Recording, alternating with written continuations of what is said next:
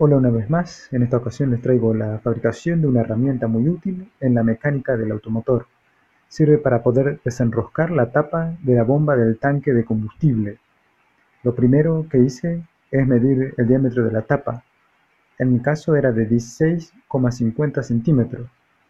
Tomé un tubo metálico que antes era una, una pata de una silla y marqué la medida que previamente había tomado Luego, con un taladro y una mecha para hierro del 6, hice los agujeros.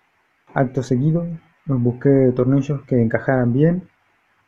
Desde la punta de los tornillos, en forma vertical, le pasé la amoladora con un disco de corte. Eh, esto con el fin de que el tornillo no fuera redondeado, sino que tuviera una cara lisa para apoyar contra la tapa. Y como nota final, si la tapa está muy pegada, se le puede agregar un fierro para ayudar a hacer palanca.